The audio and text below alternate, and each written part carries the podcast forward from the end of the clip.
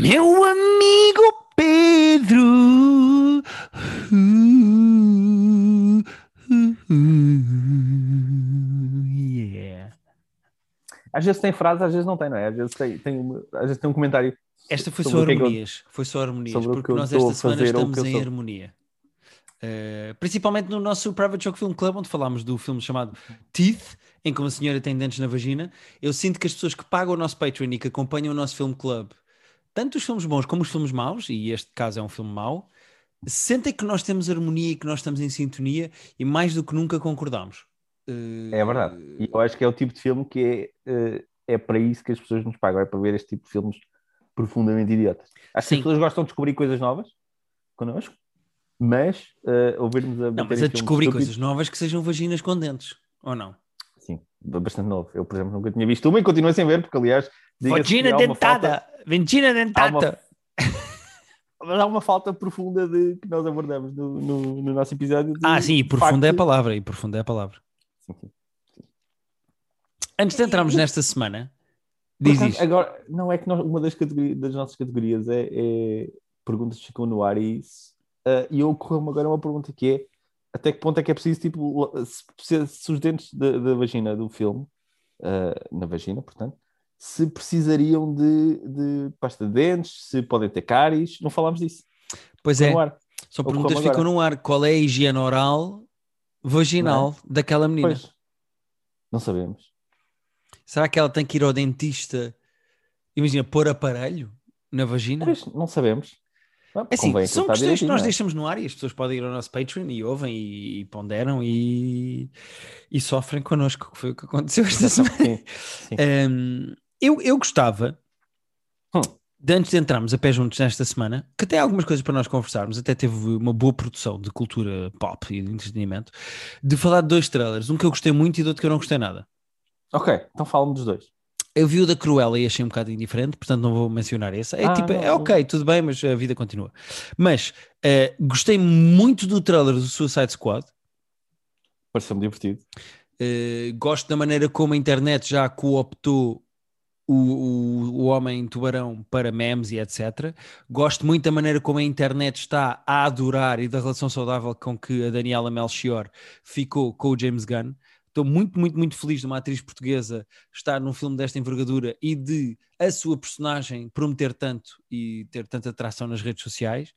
Ao mesmo tempo que vi o trailer do Space Jam Mas eh, vamos. e estou muito assustado, Pedro. O que é É, aquilo? Que baralhada, que, que, que quantidade de ingredientes é que enfiaram numa bimbi para sair Não, é aquilo? verdade. Sendo que aquele comentário que estava na net de, de porque é que o, isto parece tanto o Ready Player One faz todo sentido. Mas será que tipo, o trailer do primeiro Space Jam era muito mais clean do que este? De certeza absoluta. Tanto que há imensas coisas neste trailer que eu não consigo perceber. Isto é não é basquete, mas dentro de um serviço de streaming com outras séries, Code on Cheadle, onde se joga basquete. Contra. Não Guilherme, consigo perceber nada, Pedro. Não consigo perceber ambos absolutamente sabemos nada. que, que dia é que estreia, não sei que dia é que estreia, mas eh, acho que é em junho. Não, não, e é garantido que vou estar na primeira fila. Não do cinema, mas a comprar bilhetes. Não, certo, Era Pedro. dizer. Pedro, Pedro, estou contigo, vamos os dois ao cinema de mão dada, tu vais comer pipocas e eu vou fazer xixi a meio do filme. O costume, Exatamente. com saudades e com amizade. Agora, Portanto, eu acho assim, este vamos- trailer uma baralhada que não faz sentido Não, eu- absolutamente nenhum. eu vi e não compreendi. Sabes o viu e não visualizou?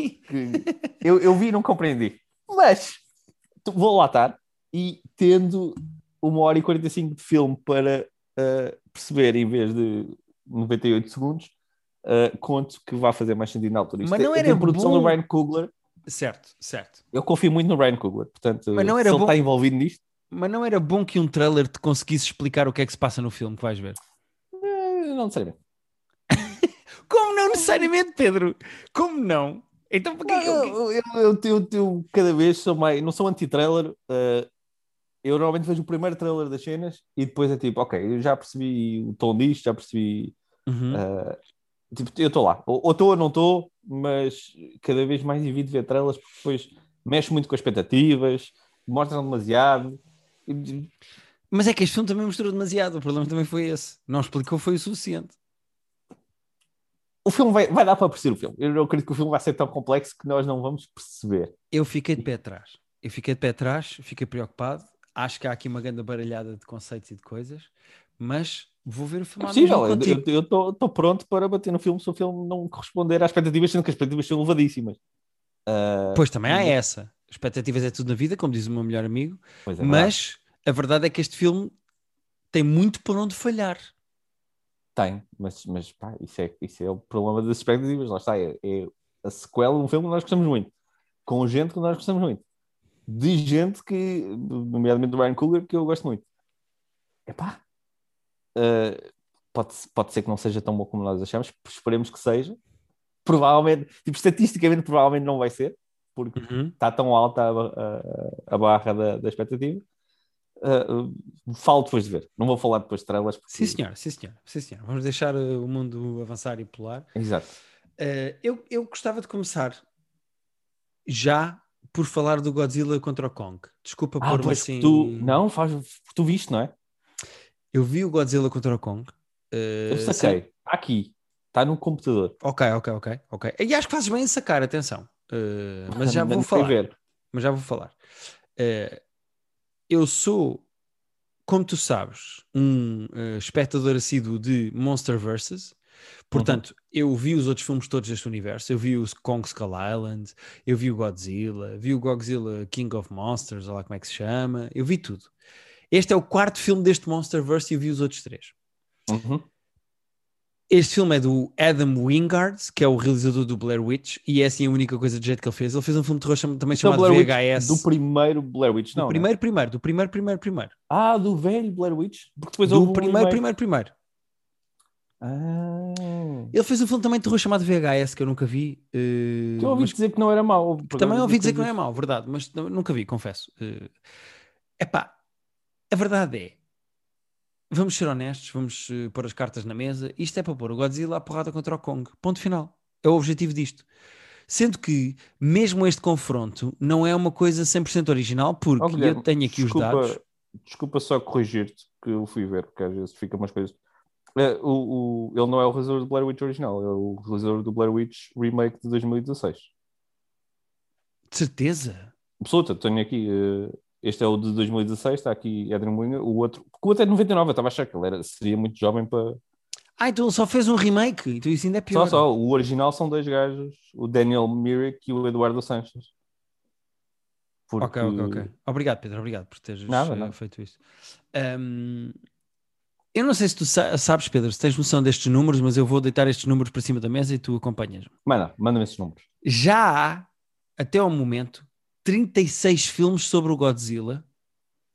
Mas a maior parte são aqueles no Japão, não é? Não, Que- calma, estou a dizer no geral. Há 36 Certo. filmes sobre o Godzilla e 12 sobre o King Kong. Ok. Portanto, são duas personagens que já toda a gente conhece de cor e que até já viram à porrada um com o outro. Não é nada de novo aqui. Hum, Já viram a porrada um com o outro? Já, já, já houve Godzillas contra Kongs, já se viu isso. Ok, não sabia, não sabia. Eu não vi. Qual era o grande problema deste filme? É que no Monsterverse que eles estão a criar aqui com estes filmes, havia um problema de alturas. E isto deu muita celama na internet e correu Pois, muitas páginas. O problema das alturas. Godzilla seria muito maior do que o Kong, não é? Porque o Godzilla tem 120 metros de altura. Pá, pois. O Kong, no Kong Skull Island, tinha 30 metros de altura. Que mesmo assim já é absurdo. É muito grande, tanto que ele agarra lá um helicóptero com a mão e não sei o que, não sei o que mais. Mas o Kong só tinha 30 metros de altura, o Godzilla tinha 120 metros de altura. O que é que sucede? O filme original do Kong Skull Island passava-se durante a Guerra do Vietnã, portanto já foi há muito, muito, muito tempo. E lá no filme dizia-se que o Kong era um adolescente, era um macaco adolescente. Ah, e o Adam Wingard, espertalhão, esperto. puxou aqui da pálpebra para baixo, que é o gesto internacional para espertalhão, e disse: Isto dá-nos margem de manobra para nós crescermos o Kong, porque se ele era só um adolescente e ainda está a crescer, nós conseguimos Está crescer. em fase de crescimento, não é? O que é que sucede? Sucede que ele neste filme, o Kong, tem 102 metros de altura. Porque realmente acontece muito na adolescência, tu triplicas o teu tamanho.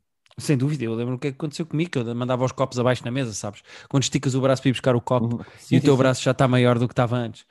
Uh, portanto, Que as pessoas não sabem, mas tu hoje em dia tens 1,70m, mas na altura tinhas. Tens 1,75m para aí. tinha 52 metros de altura. Na altura tinha 50 centímetros. O que é que sucede? Sucede que o Kong, entre a Guerra do Vietnã e 2021, que é a altura em que se passa este filme, cresceu 70 metros. Triplicou também. Triplicou de tamanho. Eh, o que não é um problema, pronto, porque faz mais sentido tu teres uma guerra, tens uma luta entre o Godzilla de 120 metros de altura e o Kong com 102. É mais justo, acho eu. Sim. Parece-me mais justo. Mas pronto, mas houve muito esta celema com as alturas deles, na internet, toda a gente fez memes, como é que eh, o Kong que tem 30 metros de altura vai andar à porrada com o Godzilla que tem 120, pronto, arranjou-se aqui este loophole e o Adam Wingard, espertalhão, aumentou É. tamanho o, o, o Kong e não sei o quê. Qual é o problema? É que existem dois lados neste filme. Hum. Existem todas as personagens humanas que se foram recolhendo no grande buffet que foram os outros três filmes, desde a Certo. Millie Bobby Brown, eh, todo- todos os, a- os humanos que interagiam com monstros E que sobreviveram, não é? Deve ter morrido e que gente sobreviveram, exatamente. E depois há o King Kong e há o Godzilla. Certo. Tudo o que envolve seres humanos neste filme, incluindo o ator que é suposto ser o comic relief deste filme, que é o ator que faz de Paperboy no Atlanta, Ah, sim. Eh, o- que é uma espécie de um, um gajo das teorias da conspiração que tem um podcast Ok. e não sei o que, não sei o que mais. Tudo o que envolve humanos neste filme é absolutamente execrável, estúpido, Nossa. mal explicado e tem mais buracos narrativos do que qualquer coisa que eu já tenha visto em toda a minha vida. Uau. Ao mesmo tempo, a sério, é mesmo tipo nível Transformers 7. Estás a ver? Tipo, eh, Uhum. ninguém se preocupou em sequer ver se o cuspe com que colou isto secou. Estás a ver? Ao mesmo tempo que todas as cenas que envolvem lutas entre monstros, tudo o que é o Godzilla contra o Kong, ou, e isto é mais ou menos um spoiler, mas também ninguém vai ficar chateado Oh. com isto, ou o Kong e o Godzilla contra o vilão do filme que vai aparecer depois. Ah, não vou pois, dizer o que é que já é me tinha parecido que há- aparecem coisas. tudo o que é com monstros à porrada em Hong Kong, sim, sim, porque Godzilla destrói Hong Kong, clássico. Não é Tóquio? eh, Tóquio, desculpa, tens toda a razão. Ah. Des- tudo é espetacular e muito Ok. bem feito. É, O que dá a pena de ver no computador, portanto, que é o tipo de coisa que. Sem dúvida, eu adorava cinema. ter visto isto no cinema, porque sabes aquela coisa de monstros a baterem Sim, e sim, prédios sim. a caírem e aqueles sons tipo E há o som gigante na, na sala de cinema. espetacular. Tudo o que são monstros à porrada, Pedro, é super bem feito. Tudo o que são seres humanos a tentarem ser úteis numa luta entre dois monstros gigantes e que narrativamente eh, tem demasiados buracos para o bem de qualquer guionista é absolutamente horrível. Portanto, eu estou muito dividido entre dizer às pessoas: vejam, porque o lado dos efeitos especiais dos dois monstros à porrada é muito divertido e é mesmo bem feito. E E depois tolerem. os outros que tolerar- 70% que são humanos a andar de um lado para o outro, a carregarem botões e a sentirem-se úteis, é horrível. Mas quando é horrível é, tipo, o teu suspension of disbelief, mesmo que tu sejas fã do Fast and Furious, eh, Que não sou, diga-se. mas- certo, mas mesmo que sejas um gajo que está habituado a desligar qualquer pingo de inteligência de QI que tenha na cabeça, não vais conseguir desligar. Eh, é impossível.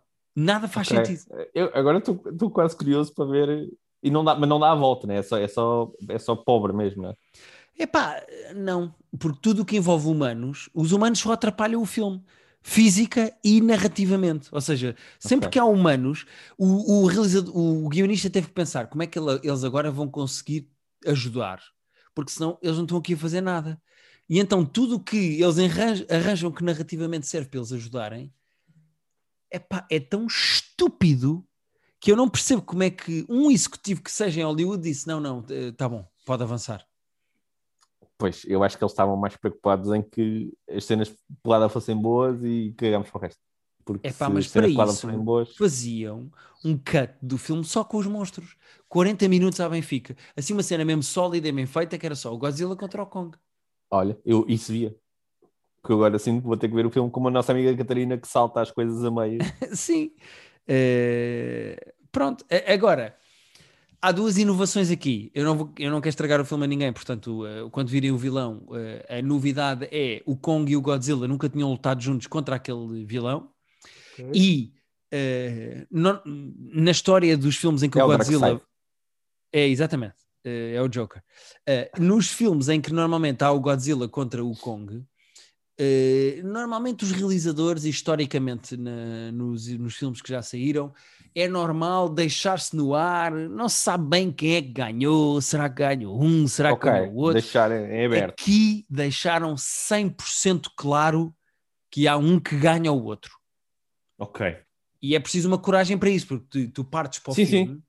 Uh, e ainda por cima sim, o é filme é, é Godzilla mais... contra o Kong, por exemplo, eu pergunto a ti, um contra o outro. O filme tem um vencedor claro.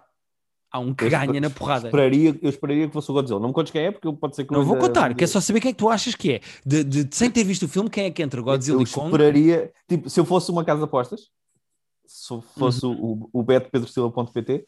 Tu achas que o Godzilla está over? Eu, o Godzilla seria o favorito. Ok. Eu, eu provavelmente as minhas odds iam ser tipo 1,50 para apostar no Godzilla, 2,4 para apostar no, no King Kong. Ok. Portanto, ganhavas mais para apostar no King, se ganhasses no King Kong, porque. Percebo, mas atenção que na internet a divisão é maior. Há pessoas que acham que o Kong é mais versátil, mais ágil, mais inteligente. Tecnicamente é um macaco. O Godzilla não, o Godzilla não manda tipo raios de luz, tipo como. como Sim, ele rota uma espécie manda... de uma luz azul que dispara. Não é um Kamehameha que ele manda da boca. É, ele tem um Kamehameha, exatamente, tem um Kamehameha. Certo. E estamos a ter a discussão ainda sobre quem é, que é mais forte. Mas o Godzilla neste filme, o King Kong neste filme encontra um machado. Este silêncio não é porque a internet foi abaixo, foi. É, não, Pedro, estou só a dizer. Sou eu sem palavras para, para as palavras que foram ditas por ti. Estou só a dizer que na internet não é, a divisão não é tão óbvia como. Bom, eu tenho muitos anos de casas de apostas, sei bem. Sei bem, bem. Vais ver o filme e vais ver se acertaste ou não. Porque este é. filme teve a coragem, e nisso é fixe o Adam Winger ter feito isso. Na luta entre um e o outro, eles assumiram mesmo tipo. Uh, há para aí três ou quatro embates e porradas entre eles, e depois há, há um claro vencedor na batalha entre eles os dois. Isso é fixe. Ok. Tu é curioso para saber quem é. Isso é fixe. Tudo o que mete os monstros é fixe, Pedro. Tudo o que mete, mete, mete, os monstros é fixe. E o filme é, é, longo, é curto em termos de. É uma hora e é cinquenta. É de... Para o que é, até podia ser mais. Era o que eu ia dizer, tipo, não, não, não sou, não parece muito, não sabe muito. Não sabe pesado, vá. Não é tipo. Não, não, não, passa rápido, sendo que tu vais estar as cenas todas em que aparecem humanos uh, com a mão na testa. Mas dizer, saem daí humanos, não é? Sim, tipo, acelerem esta merda que eu quero ver o que é que está a acontecer ali uh, no meio daqueles prédios em que eles estão à porrada. Um, okay. Agora, uma coisa que eu não consigo perceber, só para terminar, falar aqui do Godzilla contra o Kong, é este filme teve uma recepção demasiado positiva para o que eu acho que o filme merece.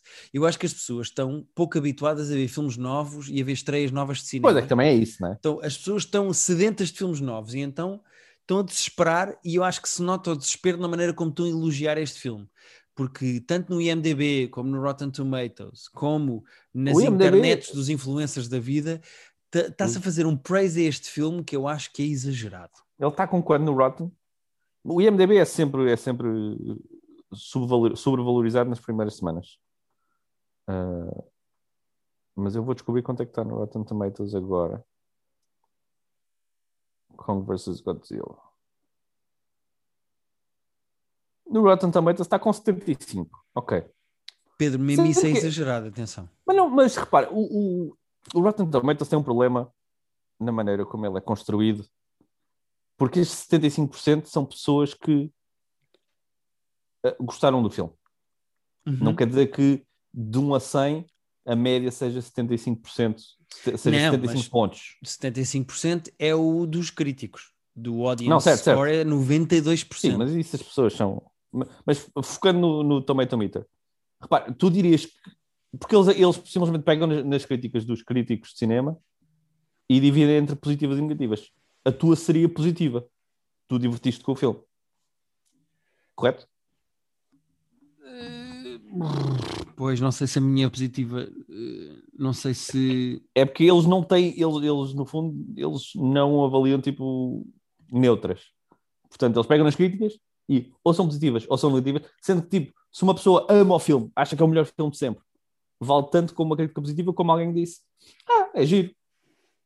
E, portanto, todas essas, repara, se, se em, em 100 críticos, dois, imagina dois filmes diferentes, Uhum. e há um filme em que 90, 90 críticas são este filme é absolutamente genial e 10 são este filme é uma merda, e há outro filme em que 90% das críticas são ah, este filme vê-se, e 10 que dizem não, este filme é fraco. Eles Conta iam ter igual. a mesma. Conta igual. Ia ter exatamente ok. a mesma. Pois, pois, então, então assim. eh, Não sei porque é que foi este rant agora também do Rotten Tomatoes, mas. Não, tudo bem, 70 odeias o Rotten Tomatoes e eu... Não odeio, mas é só que este Mas- 75% não quer dizer, tipo, não é um 7,5 no IMDB, é mais um Percebo, percebo, Não, percebo. 75% das pessoas que acharam porreiro. Eu, eu acho o filme de 0 a 10 um 5. Puta, estás mesmo no meio também, não? Sendo que Eh, 5, eu acho 5 fraco. Para mim, um 5 de 1 a 10 é fraco. Pois, eu também não acho isto incrível. Por isso é que eu te digo, acho que vale a pena veres o King vs Kong, o Godzilla vs Kong, hum, à procura das cenas com os monstros à porrada que são divertidas. Ok, eu vou ver. Eu, eu, está sacado. Eu, eu tenho intenção o sufi- o suficiente que já saquei. Portanto, Sim, senhor. Mas pronto, é assim o nosso primeiro filme de- do episódio de hoje. Eh, Não sei de que é que queres falar, Pedro. olha, então eu vou fazer uma ponte com, por estar a dizer isto, de que o facto de eu ter sacado o filme sem ter intenção de ver, porque eu vi um documentário que está na Netflix, que estava no meu computador tipo há um ano e meio, e que não tinha sido visto, e que assim que apareceu na Netflix, eu, ah, então posso ver isto. Ah, é um documentário chamado Three Identical Strangers, ah, que eu tinha ouvido dizer muito bem na altura que saiu, há, acho que há dois anos. Pois eu E acho que falámos disso por alto, não vimos, mas falámos disso por alto aqui no podcast, acho eu. Tu não viste também, não? Uh, Não. Tu não viste também, quer dizer, eu já vi, entretanto. Uh, gostei muito do documentário. Eu vou-te contar a primeira cena. Tu não sei se sabes a premissa, mas. faço como é ideia. foi? Ótimo, então vou-te contar a primeira cena. É, tipo, tecnicamente é spoiler, mas é a primeira cena do filme. Uh, tens uma, um. uh, 1980 em Nova York Uhum. e tens um fulano de 19 anos que está aí para a faculdade. Primeiro dia dele na faculdade, faculdade nova, não conhece ninguém, está um bocado nervoso, que é o primeiro dia de aulas, uma pessoa que não se dá assim com muita gente facilmente Uhum. vai para a faculdade. Ele chega à faculdade e as pessoas estão a ser super simpáticas com ele. Vão ter com ele, dão-lhe abraços. Como é que estás? Estás cá? E ele está a achar aquilo estranho, porque as pessoas estão a ser tipo, tão simpáticas com ele do nada, ninguém o conhece. Até que ele passa por uma pessoa que diz: David, estás cá, ainda bem que voltaste. Ele diz: "Ah, eu, não, eu não sou o David. Ele: Ah, oh David, tu és mesmo brincalhão, palhaçada. Continua. E ele está a achar aquilo muito estranho.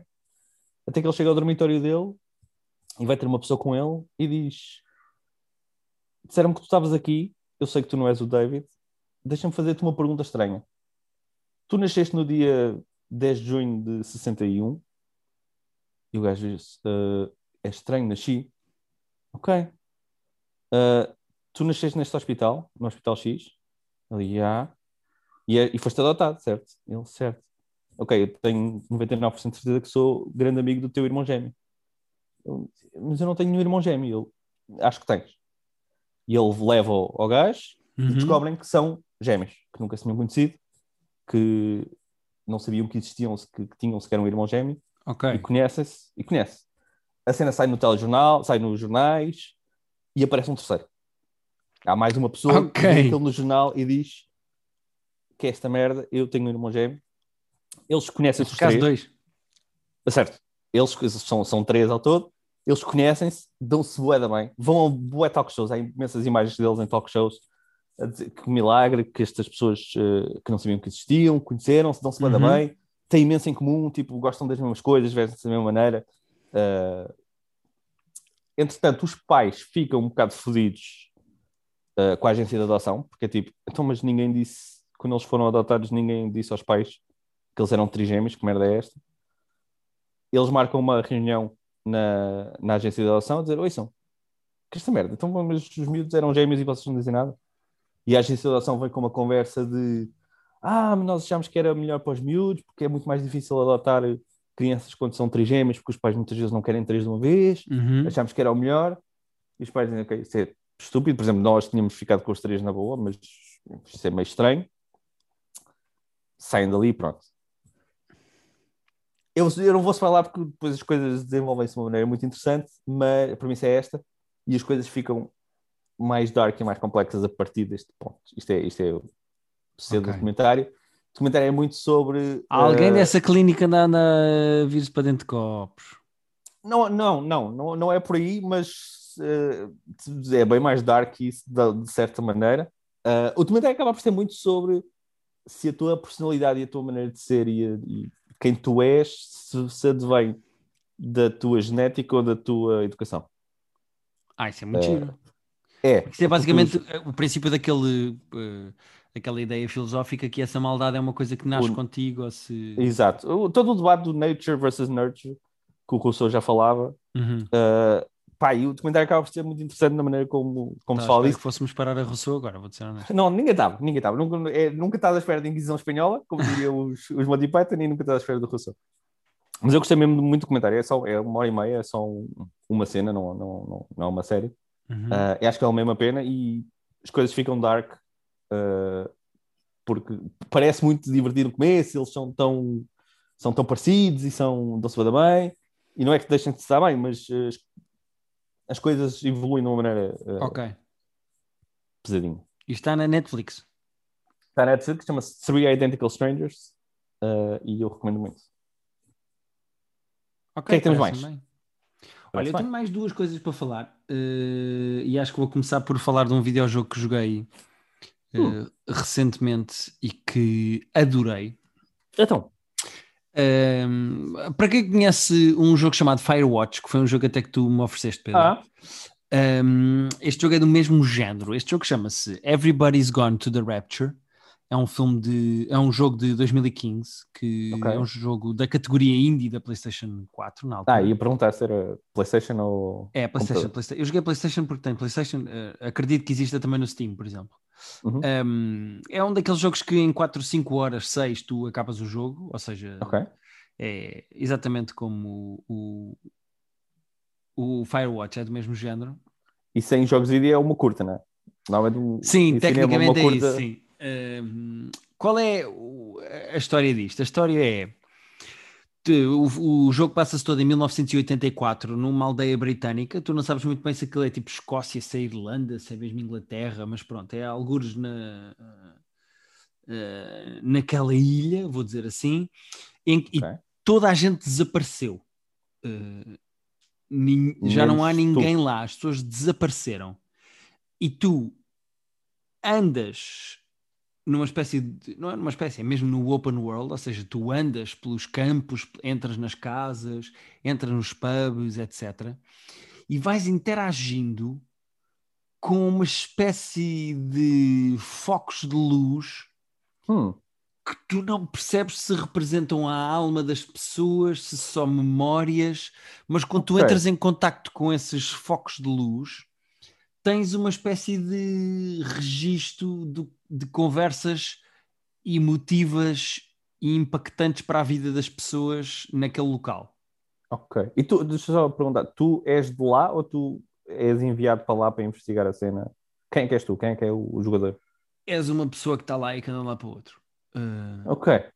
Não se, ok. Mas és Não de há- lá? Não sei. não há bem uma backstory. Estás, estás lá e Tá, andas a- era só de lá para o outro. porque é que estás lá.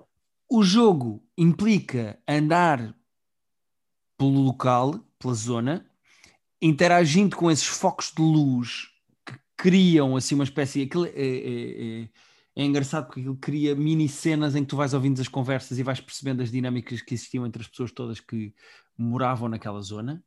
Uhum. Uh, o jogo é absolutamente epá, deslumbrante visualmente, porque não só os cenários são incríveis, como, como o conceito do jogo é todo assente em luz uh, e em focos de luz.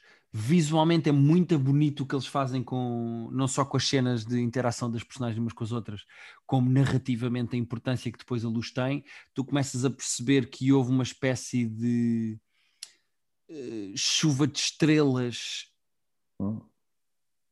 criou uma espécie de uma entidade com uh, consciência própria que mora na luz Ok. E as personagens que começaram, as pessoas todas começaram a sofrer de uma doença com dor de cabeça e a sangrar de nariz, Yeah. que acham que é uma pandemia, eh, mas depois há lá personagens que duvidam que seja uma pandemia e que acham que é outra coisa.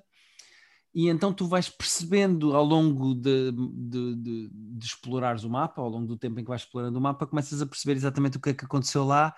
Pá, a banda sonora é absolutamente maravilhosa porque é um coro de gospel barra música clássica eh, a acompanhar os creepy. momentos de tensão e não sei quê. Eh, é tudo muito creepy a música, não? é, é creepy, mas aquele é, é- oscila muito entre o deslumbrante de bonito Uhum. e o estranho de que raio é que aconteceu para as pessoas todas desaparecerem deste sítio e já não está cá ninguém. Eh, e o jogo passa-se bem em 4, 5 horas e vale a pena porque é, é uma experiência eh, semi-filosófica, semi-artística, muito bonita de se acompanhar. Eu, eu adorei o jogo. Ok, tô, fiquei curioso. Como é que chama? Lembra só como é que chama? Everybody's Gone to the Rapture. Everybody's Gone to the Rapture. Ok, estou curioso. É de 2015 e está na loja da, Ah, da ok. PlayStation. uh, na categoria provavelmente de indie. O que é que é giro? É que depois o jogo uh, tem imensos troféus esquisitos. Uh, Uhum. a, a certa altura tu passas por uma clínica do médico lá no, no- na aldeia. E se tu entrares e saís da clínica do médico 10 vezes, ganhas um troféu de hipocondríaco. Hipocondríaco! Uh, tem assim, assim uns troféuzinhos easter eggs porreiros de interação com o mapa e com o cenário uh, divertidos. Pronto. Estou curioso, estou curioso, já vou ver as imagens. Eu agora estou. Tô... É visualmente deslumbrante, Pedro. Basta ver o trailer do jogo e vais adorar. Ok. Eu estou a acabar o Shenmue 2, uh, 20 anos depois de ter começado, literalmente, Uhum. na Dreamcast. Pá, e cada vez, e não vou entrar, não vale a pena estar a falar muito do jogo, mas cada vez acho mais interessante o, o potencial narrativo dos jogos de vídeo e a maneira como tu passas tantas horas imerso no universo em que ainda por cima és tu que estás a controlar. Yeah. Eu acho que o potencial mesmo disso de, de- de ligação emocional que tu tens com, com o mundo, com personagens, com, com a narrativa, acho, acho fascinante. Eu também. Sou muito fã e sabes que uh, eu gosto. Ganhei muito o gosto de, de, de jogos indie, aqueles pequeninitos tipo Firewatch e este. Eu gosto, de- eu gosto desses jogos narrativos que basicamente não, não tens que ser especialmente, não tens que ter grande destreza de botões, não tens que carregar no botão X, Y, Z, boa depressa, de maneiras rápidas e, Uhum. e ágeis. Experiências estás a- imersivas com narrativa. É isso, eu gosto muito disso. E fiquei curioso com isso e vou investigar a seguir. Acho que vais gostar muito, Pedro. Vale a pena, vale o dinheiro. E é Sim, muito a senhor. tua onda. É, estou a sentir. Apesar de ser mais creepy às vezes do que, do que É creepy só a situação, mas não é necessariamente terror, acho que não, não é... Ok. é- ainda está no teu campo, não, não passa É? para o meu campo. Tá. Sim. Então é isso, é isso. Tá bem, eu vou, vou assim, provavelmente assim que acabar o Shenmue, provavelmente vou começar o Shenmue 3 a seguir, mas, mas vou apontar mesmo isso como. Pedro, repara, isto são 4 ou 5 horas, tu jogas isto numa noite. Ou seja, eh, Sim, certo. podes limpar o palato entre um Shenmue e o outro. Boa, boa. Talvez seja isso que acontece. Mais, Olha- Pedro, o que é que tens aí? Tenho, tenho dois check-ins de cenas que eu tinha falado já em semanas anteriores e que entretanto acabei e que pronto, queria fazer só o update final. Ah, um deles Para- eu vi imensa polémica no Twitter. Ah, certo, então primeiro vou falar do Last Chance You, que eu tinha falado acho que há duas semanas. Ok? que é o documentário de basquete. Uh, epá, são uh, as duas coisas que eu vou falar. Eu recomendo, já tinha gostado na altura, já tinha dito bem quando tinha falado, mas gostei mesmo muito. O Last Chance You, que acompanha a equipa universitária de basquete de East LA, é, é um ex- excelente enquanto documentário. porque tu, Uhum. mais uma vez, estamos a falar disso de te envolveres emocionalmente com personagens. O facto de serem oito horas, oito episódios de uma hora, uh, que tu passas quase dentro da equipa e que vais conhecendo os jogadores dentro e fora do campo, vais conhecendo a equipa técnica, pá, faz com que quando chega à fase decisiva, a fase de playoffs, em que está tudo on the line, como se costuma dizer, seja, seja muito, fiques muito emocionalmente ligado a, a cada ressalto, a cada lançamento falhado, a cada situação fora de campo, Uhum. e pá, acho que é uma viagem excelente. Recomendo muito o Last Chance You na, na Netflix. Já ouvi dizer que o futebol americano, que também é- já eram mais antigos até o futebol americano, também já ouvi dizer muito bem quando comecei a dizer bem. Outras pessoas disseram, ah, vê o futebol americano. Vou, hei de lá ir, Ok. eu só vi o basquete, gostei muito. E acabei uh, Q Into the Storm sobre o. Oh, Pedro, Tinha e falado não é que se descobre quem é o Q. É, bom, eu não, não, queria, não queria contar, aliás, já, já me mandaram, eu já tinha visto, mas já me mandaram tipo mini clipes do. Porque o Anderson Cooper entrevistou o, o então, jornalista. pois, é mandaram isso. Pois é, é assim, e aborrece um bocadinho que esse clipe circule, porque isso é literalmente a, única, a última cena das seis horas de documentário disto. Uhum. E pá, é assim, não, não tem o mesmo impacto emocional tu ver aquelas seis horas incríveis de televisão. Isto vai ser, isto acho que vai ser das minhas coisas preferidas do ano. Uh, Eu quero muito ver. Q Into the Storm, não é? Q Into the Storm. Porque é isso, tens essa investigação de quem, quem é que está por trás do Q, que é interessante e que uh, faz sentido e que, enfim, tu, tu viste o clipe do Anderson Cooper, não, não, não vou spoiler as pessoas exatamente o que acontece no clipe. Uh, tipo, não é um 100% de tipo, não há admissão nenhuma da pessoa do Epá, que seria o Q. Me faltou muito pouco para aquilo ser admissão. Está não, quase certo, lá. Mas é isso, mas é, é, está sempre um ponto de interrogação ali. Mas é, toda essa investigação é fixe. Mas ao mesmo tempo, a, a, parte toda da relação do próprio jornalista com o dono do HN, que é um pai e um filho, e o criador do HN, que tinha criado aquilo, depois vendeu esses dois fulanos e que depois acabou por se, se aborrecer com eles e tem uma eles têm uma luta, uma batalha que depois às tantas chega a ser uma batalha legal que vai escalando ao longo dos episódios de uma maneira também quase épica. Portanto, essa storyline toda que é super interessante. E depois tens, já tinha dito semana passada, uh, pá, quase uma história, uh, uma investigação sociológica que eu acho super interessante de como é que chegámos ao ponto em que uma pessoa anónima pode estar por trás de, de ações de milhares de pessoas. este poder todo, de... não é? Yeah, e, e, a evolução histórica de fóruns que deram origem a fóruns e que pessoas que começaram por ser assim e que depois passaram a ter liberdade para fazer isto e com mais liberdade. Super interessante. Eu acho eh, essa parte histórica eu acho que é mesmo quase importante nós percebermos como é que movimentos, sobretudo de extrema-direita, mas movimentos uh, populistas em geral. Sim, eles, os, os, os, movimentos de direita têm mais tendência a isso, mas pode, poderia ser um movimento de político de qualquer facção, quase. Uh, pá, mas perceber como é, que as, como é que as massas se movimentam sem líderes claros, às vezes só com indicações. Os Q-drops eram cenas super vagas que as pessoas começavam a encontrar uh, significado porque era o que queriam ver. Pá, todo esse lado é super interessante e, quase importante mesmo de, ver para estarmos atentos a, a sinais de coisas do género. Passam seis horas excelentes. HBO, Kill Into the Storm. Uh, eu estava mesmo, estava mesmo. Eu achei que não, eu acabei de ver aquilo às seis da manhã, o, o, último episódio. Eu achei que não ia conseguir dormir, tal era tipo a adrenalina daquela viagem. Sim, senhora. E é muito atual. Uh, não podia ser mais atual. É literalmente a coisa mais atual. A pensar como é que seria ainda mais atual. Mas, mas não, não, é, é, o estado do mundo hoje e amanhã e ontem, portanto, é, é, é, é bastante atual. Sim, senhora. Hum, Pedro, só tenho mais uma coisa para falar. Então fala porque eu não tenho mais nada. Eu tenho o Solar Opposites Série 2. O que é que já viste? Porque eu achei que eu fui ver, acho que era ontem, ontem, ontem, que eu estava decidido, olha, vou ver o Solar Opposites. Uh, não está na Disney Plus, a segunda season ainda. Uh, os links que eu encontrei para sacar estavam down e eu tipo, epá, não me está a sair para torrents, vou ver depois quando sair. Tu viste tudo já? Uh, vais ver depois quando sair onde? Vai, uh, eventualmente aparecer no Disney Plus. Ok. eu vi que não havia data ainda, mas eventualmente está lá. lá Como a série é da Hulu, eu não sabia que eventualmente ia ah, para a Disney a Plus. a, a, a Season 1 está lá. A Season 1 já está no Disney Plus. A 2 é que ainda não.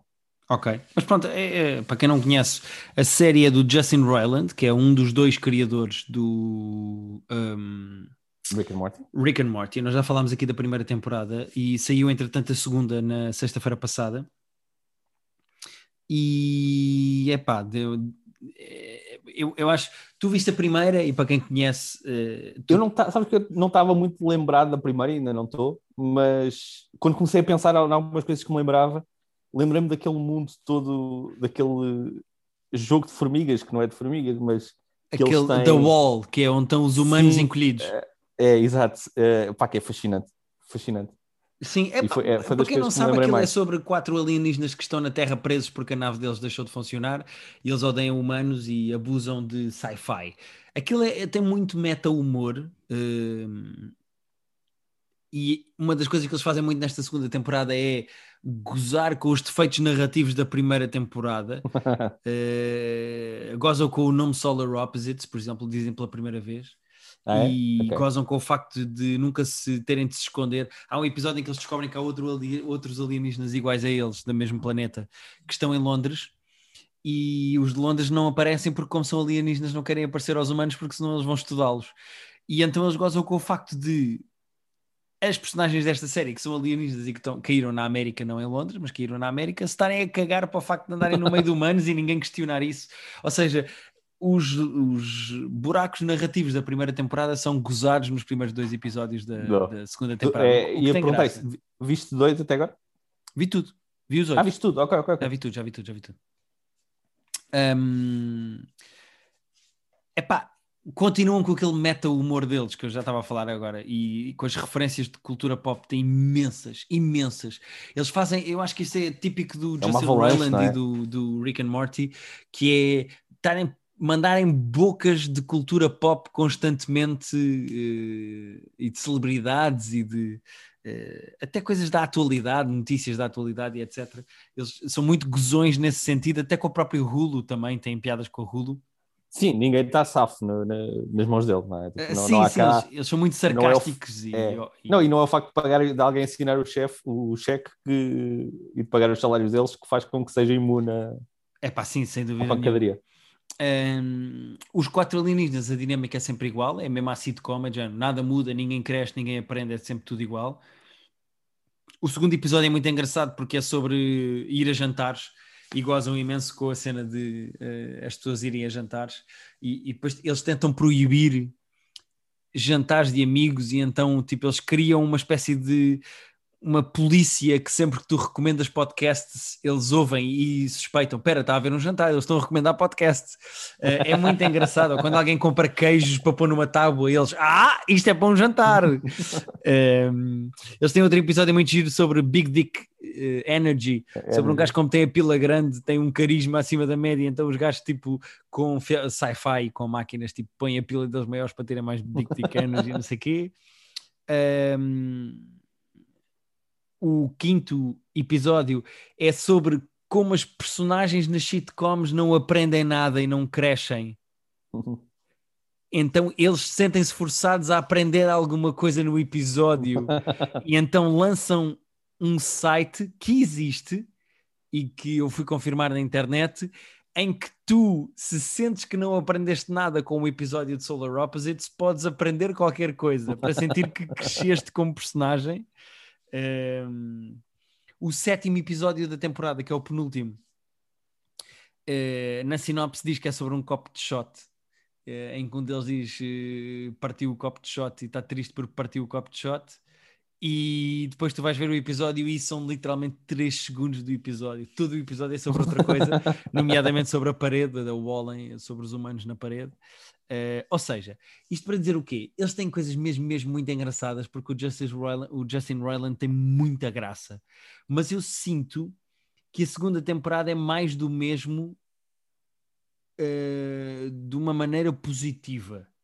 Certo. Ou seja, é pouco inovadora mas repete coisas da primeira temporada que funcionaram. Portanto, se tu okay. gostaste da primeira temporada e te divertiste, tens mais do mesmo.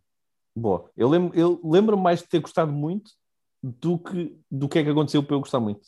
Se faz sentido. Sim, sim, sim, sim. A cena é isto, é super repetitivo. Eu acho esta segunda temporada mesmo, mesmo, mesmo repetitiva. Mas uh, focaram-se no que funcionou e repetiram isso. Ou uhum. seja, há menos erros, estás a ver? Okay. Uh, mas é mais do mesmo. Tipo, não há grande inovação, eu, não é eu, é propriamente original, não é diferente, é mais do mesmo, mas com graça. Eu aceito, eu aceito porque eu lembro de ter gostado muito da primeira. E sendo que vamos ter, uh, não sei se para acabar, mas uh, se tens mais, tens mais coisas para dizer, tem- vamos ter Rick and Morty, vamos ter esse Rick and Morty a partir de dia, se não me engano, 15 de junho. Portanto, daqui a relativamente pouco tempo, daqui a dois mesinhos, Sim, está quase. temos mais, temos mais Rick and Morty. Eu não tenho mais nada para falar, Pedro. Eh, tinha estas Então, coisas para eu trazer para os meus amigos do Private Joke. Eu acho que tivemos aqui um episódio sólido, eh, mais curto que outros. Eu queria ver quando é que estreia eh, a Black Widow, porque pode ser que tenhamos críticas de cinema de um filme que vimos no cinema daqui a. Epá, será que, será que vão voltar os, os filmes que nós vimos no cinema? Bem, eu espero no Disney Plus é dia 9 de julho só. Pois é, que eu acho que é só junho. Acho eu que estreia no cinema. Não, é julho, julho. Estreia em julho. É, 9 de, ju- 9 de julho no Disney Plus americano. Em Portugal estreia no cinema em julho de 2021. Ok. Eh, achei que era mais. Não, ainda falta. Tá bem, mas eh, lá estaremos para ver. Então é isto. Foi Eu isto tava- esta semana? Estava a ver aqui nos meus sites de. Da putaria.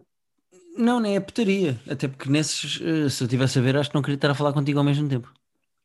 Que não, mas ne- nem, nem com centenas de pessoas ao mesmo tempo. Imagina a gravar, era lindo. A meio do episódio, estar a dizer, pá, Pedro, desculpa lá, mas só que elas estão aqui a acabar e eu vou acabar também. Não, mas eh, se tem que acabar estava aqui a ver Hum. e eu acho que agora em abril ou será em maio está quase a estrear Handmaid's Tale. Ah! Exatamente, Ah. é final de abril, 28 de abril. Certo.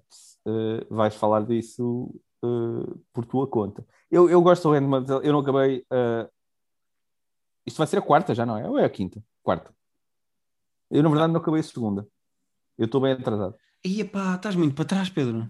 Não, acho, eu acho aquilo bastante bom, mas na altura tipo, era intenso demais e eu estava quase em binge e não me estava a dizer a ver tipo, dois episódios por dia. E sabes aquela coisa, aquela velha coisa de vai ficando para trás, vai ficando para trás, vou vendo coisas novas, vai ficando para trás e às tantas eh, E depois ficou mesmo para trás, não é? ficam mesmo para trás. Ficam mesmo para trás. Mas eh, fico contente que acompanhes e que fales isso a pessoas, porque eu sei que há muita gente que gosta muito. E com razão, porque aquilo é bom, eu não tenho nada contra. Eh, Estou só com outras coisas para, para ver antes disso. Sim. Vai ser. eh, Eu acho que é a quarta isto. vai ser a quarta temporada, exatamente. Tenho essa ideia. Porque eu estou tipo ao meio da segunda. Tenho os, tenho, tenho os, os episódios aqui no computador ainda. Uh, portanto, não os apaguei, que é sempre aquele sinal de que quem sabe se eu não volto lá. Sim. Mas- Estão só em, em encher espaço, não é? Pá, sim, e eu às vezes preciso de espaço, portanto, eu às vezes olho para estas coisas e.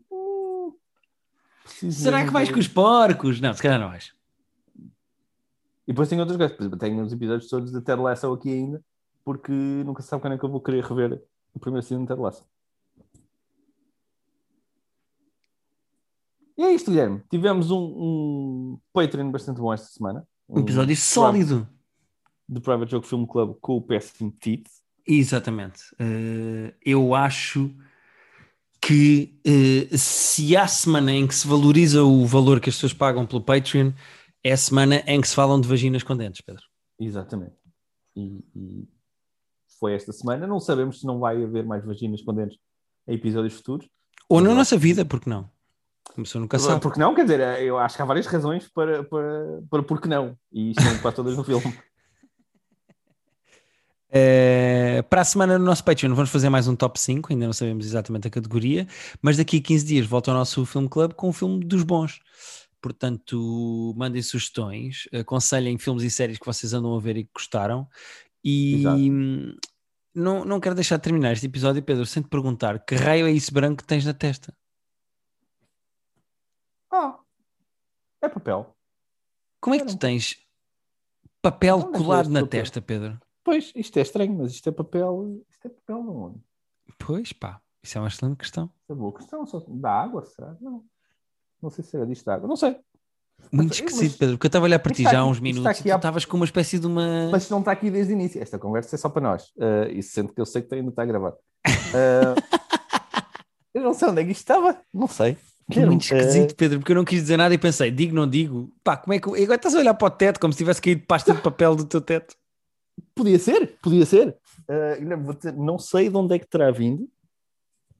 Uh, não estou a ver nada que tenha papel aqui à minha volta, tirando, tirando a garrafa d'água.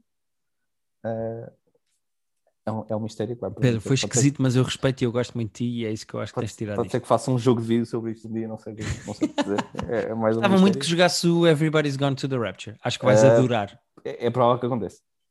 Sabes que eu raramente sigo as tuas indicações aqui? Pois não, é que tu, e, e, mesmo as que tu dizes que vais seguir, não sei. às vezes acontece, às vezes eu vejo. Nunca. Uh, Dá-me um exemplo de uma, de uma sugestão que eu dei aqui que tu seguiste. Ah, vi uma há pouco tempo que agora não me estou a lembrar, mas sei pois, que aconteceu. Pá, pois, pois. Não, sei, sei, sei. Ah, então o Calls. Então vai-te foder. Pois então. foi o Calls, verdade, verdade, verdade. Tens razão. Então. Olha, agora apanhaste-me bem, agora não estava a esperar deste. Ah, pois. Ainda bem que foi essa semana. Se tivesse perguntado isso semana passada, estava fodido, mas. Uh... mas, pronto. mas, mas fiquei muito curioso com, com The Raptures of, of Sinners Saints e, e, e vou, vou lá, vou jogar. Sim, senhor. Obrigado a quem nos ouve, gostamos muito de vocês e até para a semana. Achas que ainda alguém ficou até aqui? É que nós estamos a falar só entre nós sobre papel que eu tenho na cabeça e sobre coisas que eu não faço que devia fazer. Então, mas ah, para mim é muito simples, vamos fazer assim, uh, para confirmarmos que as pessoas estão a ouvir até agora, hum? que neste momento ainda não estão a ouvir, tu vais dizer daqui a mais ou menos 10 segundos uma palavra ao calhas que te lembras e que gostas Ok. E se as pessoas nos enviarem mensagens privadas no Twitter e no Instagram com essa palavra, nós temos a certeza que ouviram até aqui. Ah, ainda, ainda vou receber spam, ainda o meu, a minha punição. Exatamente. Tu queres, tu tá. queres saber se as pessoas uh, ouvem não, ou não, as pessoas têm que dizer pergunto... se ouvem ou não. É, mas agora eu pergunto, eu, eu, gosto de fazer perguntas para o ar que não estou à espera de resposta. Enfim, uh, podem mandar papoelas. Uh, para, papoelas? Para... É a palavra? Ok. É a palavra. Quando tu recebes mensagens uh, amanhã ao longo do dia com a palavra papoilas, já sabes que as pessoas ouviram esta parte do podcast. Coitadas, ninguém merece, mas, mas ouviram. Ninguém merece, é que continua. E repare, eu já disse isto há seis minutos e nós continuamos. Pedro, vou desligar, está bem? Eu acho que foi, não tivemos um episódio mais curto esta semana e achámos que tínhamos eu vou, que isso. Eu vou desligar. Papoilas para já ti. Papoilas, papoilas para ti. Papoilas. papoilas.